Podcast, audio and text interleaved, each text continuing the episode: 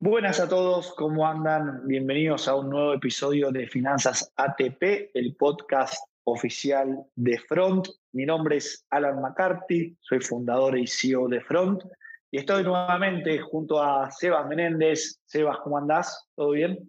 ¿Cómo estás, Alan? ¿Todo tranqui? Todo joya por acá. Me alegro, me alegro. Por acá todo muy bien y muy contento de, de estar juntos nuevamente.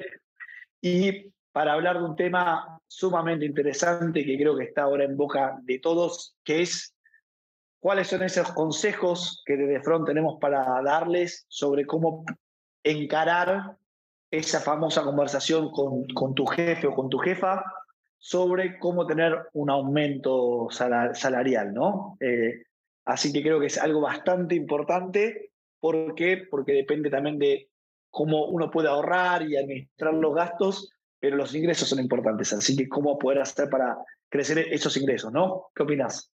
Sí, totalmente. De hecho, tengo varios conocidos que me pidieron algún consejo parecido, así que yo creo que después de esto les mando el episodio directamente y que nos hablen después.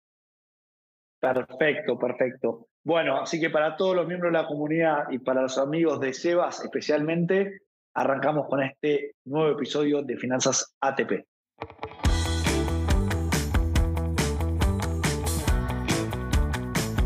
Bueno, ahora sí, empezamos ya de lleno con cuáles son esas cinco cosas que uno no, tiene que decirle a su jefe o a su jefa a la hora de pedir un aumento y obviamente esas recomendaciones que le vamos a dar desde front para poder evitarlas y buscarle una salida siempre elegante a, estas cuestiones.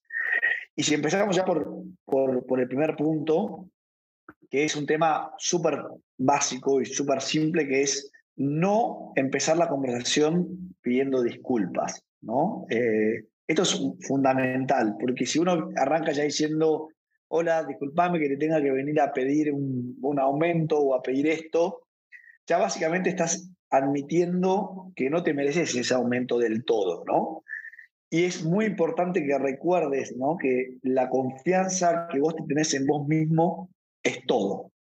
Está bueno eso que me decís, Alan, porque es común que a veces por ahí, en alguna situación parecida, ya entres pidiendo disculpas de entrada, ¿no? Entonces vos decís que no es lo ideal. Exactamente, no es lo ideal porque te estás boicoteando a vos mismo, ¿no? Y en su defecto, ¿qué, qué recomendás que sí haga? Para poder reemplazar las disculpas, en realidad uno tiene que agradecer, ¿no? En vez de disculparse, tiene que agradecer. Entonces, cuando arrancás y, y, tenés esta entrevista, por ahí directamente le decís, hola, fulano, muchas gracias por, por el tiempo eh, que me estás brindando y ahí arrancás ya de un lado más servicial, ¿no? En vez de disculparse, arrancar agradeciendo. Ese sería nuestro consejo para poder cambiar eh, un concepto por otro, ¿no? Está bueno ese tip que dijiste porque también me ha parecido en algún caso donde, por ejemplo, te llega un mail y vos tardaste un tiempo en responder, entonces en vez de ponerle perdón por la disculpa, le pones gracias por tu paciencia. Y la verdad es que lo empecé a aplicar un poquito y me doy cuenta de que si lo leo, bueno, como que ya lo leo con otros ojos. No sé si a vos te pasa. Totalmente, totalmente. Más por el lado positivo que por el lado por ahí de la pena, del arrepentimiento. Así que eso, eso creo que está muy bueno. Yo también me, lo voy a robar para ponerlo yo también en mis mails. Pero bueno, como primer punto, eso, ¿no? No, no culparse es un momento que uno tiene que ir bien armado y con mucha confianza, ¿no? Y siempre agradecer. Excelente. El segundo punto, ¿no? Es ese famoso amenaza de decir, ok, tómalo o déjalo, ¿no? Como si yo propongo esto, si no me haces esto, eh, te, estoy planteando ese ultimátum que te, que te amenazo, que voy a renunciar. Y eso, la verdad, es que no tiene mucho sentido. Eh, Parece medio violento, ¿no? Es medio violento y no tiene mucho sentido, a menos que uno esté 100% dispuesto a hacerlo. ¿no? Y cuando uno esté dispuesto a hacerlo es tener un plan B eh, ya listo. Porque si tu plan es seguir trabajando en la empresa, no tiene sentido que vos arriesgues por, por el aumento arriesgar tu puesto y hasta puedes llegar a arriesgar la relación con tu jefe o con tu jefa, porque claramente no le va a gustar eh, que uno entre ya con los tapones de punta, por así decirlo, ¿no? Claro, es como que salís a la cancha y en la primera ya, ya vas a cortar con los tapones de punta. Exactamente. Y, y en ese caso, vos decís que siempre debería mantener una actitud más abierta, ¿no? Sí, lo que nosotros recomendamos ahí es eh, siempre, si uno tiene una oferta, a ver, si uno tiene una oferta laboral eh, por fuera de la empresa, está bueno eh, poder contarla, ¿no? Porque, porque en vez de decir, che, si no me das esto me voy, si no vas y le decís, mira, tengo esta oferta, uno se está vendiendo. Entonces, esto te va a dar la capacidad de maniobra y demuestra tu interés también por, por, mantenerte dentro de la compañía, que eso es importantísimo. Entonces vos le puedes decir, mira, tengo la oferta en la empresa B, que es más alta que la empresa A en la que estoy, pero yo me quiero mantener en la empresa A, ¿no? Entonces, eh, quiero trabajar con vos, con tu jefe o con tu jefa. Y eso está bueno porque eh, de alguna forma demuestra que tenés puesta la camiseta de la compañía. Y es más fácil que te den, eh, obviamente, el aumento. Claro, eso te iba a decir, medio que le estás contando que de alguna forma a la empresa donde estás le estás poniendo una prioridad antes que la, que la nueva. Exactamente, y es todo poder de negociación que uno tiene en estos momentos, que es sumamente importante. Excelente. ¿Cuál es el tercero? Bien, el tercer punto es creer que uno se merece el aumento ya mismo, ¿no? Y obviamente que sí, nos lo merecemos, ¿no? Eh, las empresas o, tu jefe o tu jefa va a necesitar un tiempo para poder adecuar ese aumento. Entonces, siempre está bueno que uno plantee la conversación y que sepa que en el momento que la plantee no vaya con las expectativas de que el mes que viene ya le van a dar ese aumento, ¿no? Y uno tiene que demostrar como que está dispuesto a continuar eh, las, las conversaciones del aumento y también darle tiempo y comentarle, ¿no? A, tu jefe o a, tu jefa que vos querés darle el tiempo necesario para que lo pueda analizar. Así que eso es, es fundamental, ¿no? Claro, entonces, siempre que encares algo así, vos decís que la recomendación ideal es como ya ir con la mente en el aumento, pero no necesariamente con algo que se vaya a aplicar mañana, ¿no? Exacto. La clave acá es ser flexible. Eh, Eso, en vez de ir y, claro, en vez de ir y plantear una fecha próxima al mes que viene, por ahí puedes buscar alguna fecha cercana, por ahí a la entrega de resultados de la compañía, eso creo que está muy bueno como para poder alinearlo a algo, ¿no? Claro, genial.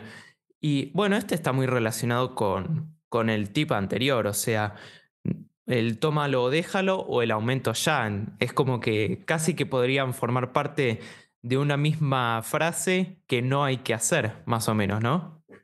Exactamente, exactamente.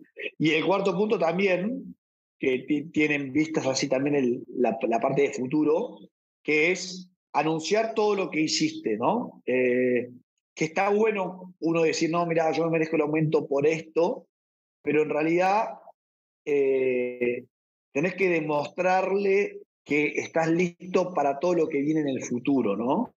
Y que tu carrera profesional va a ser sumamente prometedora. Eh, hay que concentrarse tanto en, el, en tu pasado, pero también en tu futuro, ¿no? Y ofrecerte como voluntario por ahí a tomar nuevas responsabilidades.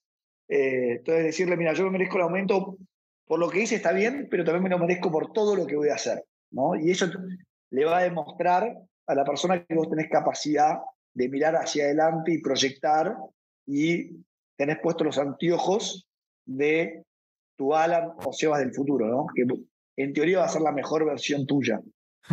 Está bueno este tip, porque yo este sí que no lo, no lo había pensado, que es el hecho de, de mirar para adelante más que mirar para atrás. Entonces, por ahí una buena idea sería cuando uno va a hacer este planteo, pensar en qué, en qué responsabilidades puede tomar o, qué otro rol puede jugar más allá de lo que ya vino haciendo, ¿no? Exactamente, exactamente. Eso es fundamental para entender la carrera profesional que vas a tener dentro de la, de la empresa. Bien. Y bueno, llegamos al quinto punto.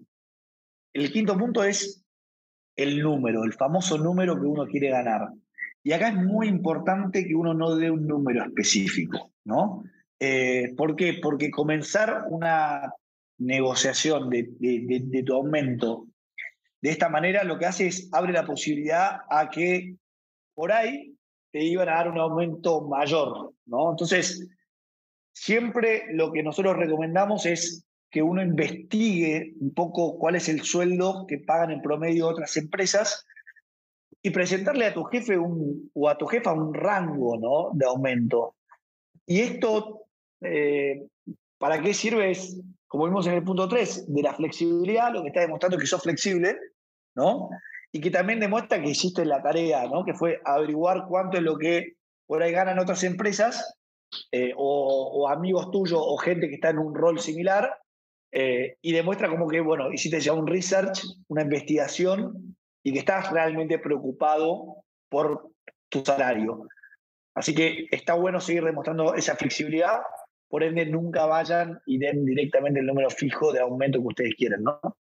Claro, entonces como dijiste, medio que en vez de ir con un, un número en especial, ir con un rango, más o menos. Exacto, me gustaría ganar esto más o el número eh, o este número, entre este número y este número, ¿no? Eh, claro, genial. Creo que por ahí pasa la, la clave. Bien, y ahora, ¿cómo, cómo me resumirías, eh, así muy brevemente, los tips como más importantes de lo que hablamos recién? O sea, ¿qué cosas no tengo que decir cuando voy a ir a una, a una entrevista o, por ejemplo, voy y te digo, che, Alan, quiero ganar X? Perfecto. No, la recomendación, bueno, es que sigan estos consejos y que se animen, ¿no? Eh, porque... Mm, Eso es clave. Tu jefe o tu jefa no van a venir solos a, darte ese aumento que tanto querés, ¿no? Eh, y uno tiene que recordar que es una persona eh, capaz, que está abierta al diálogo, por sobre todo, y que está dispuestos a afrontar los, los nuevos desafíos que uno tenga en la empresa con, compasión, ¿no? Pero bueno, por eso no arriesguen eh, todo en, en, esta conversación, eh, sean flexibles, sean abiertos eh, y demuestren por sobre todo que, que, quieren seguir apostando a la compañía. Bien, me gusta, porque está bueno esto que dijiste de tomar la iniciativa, porque está bien todo muy bien con estos tips que, que están buenísimos, pero la clave está en lo que dijiste, de tomar la iniciativa, pero no necesariamente tomar la iniciativa de ir con el cuchillo, porque si no el otro te responde con, con, la espada y el escudo. Creo que el dicho era algo así, y si no era así era parecido, pero sí ya el hecho de ir con una actitud eh, propositiva, em, con alguna, con ganas de tomar alguna iniciativa, creo que con eso se resume bastante los tips que, me dijiste, Alan. Así que me, parece que los voy a tener en cuenta en algún momento. Bueno, buenísimo, buenísimo. Para pedir un aumento ahí en front. Sí, totalmente. Ahí voy a hablar con el CEO, que no sé quién era. Está muy bien, está muy bien. bueno, así llegamos a este episodio ya número 12 de Finanzas ATP. Muchas gracias a todos por estar del otro lado. Como siempre decimos y como siempre dice Sebas, cualquier consulta nos pueden escribir a info.front.com.ar o registrarse en www.front.com.ar. Eh, tienen los canales abiertos de las redes sociales, por Twitter, por Instagram, ahora por TikTok. Y como siempre, gracias por, por acompañarnos ¿no? en esta historia, en este camino de querer crear la comunidad de de ahorristas y transformar la salud financiera de la República Argentina. Bueno, muchas gracias Sebas y nos estamos viendo en el próximo episodio. Dale, gracias Alan por la invitación. Saludos.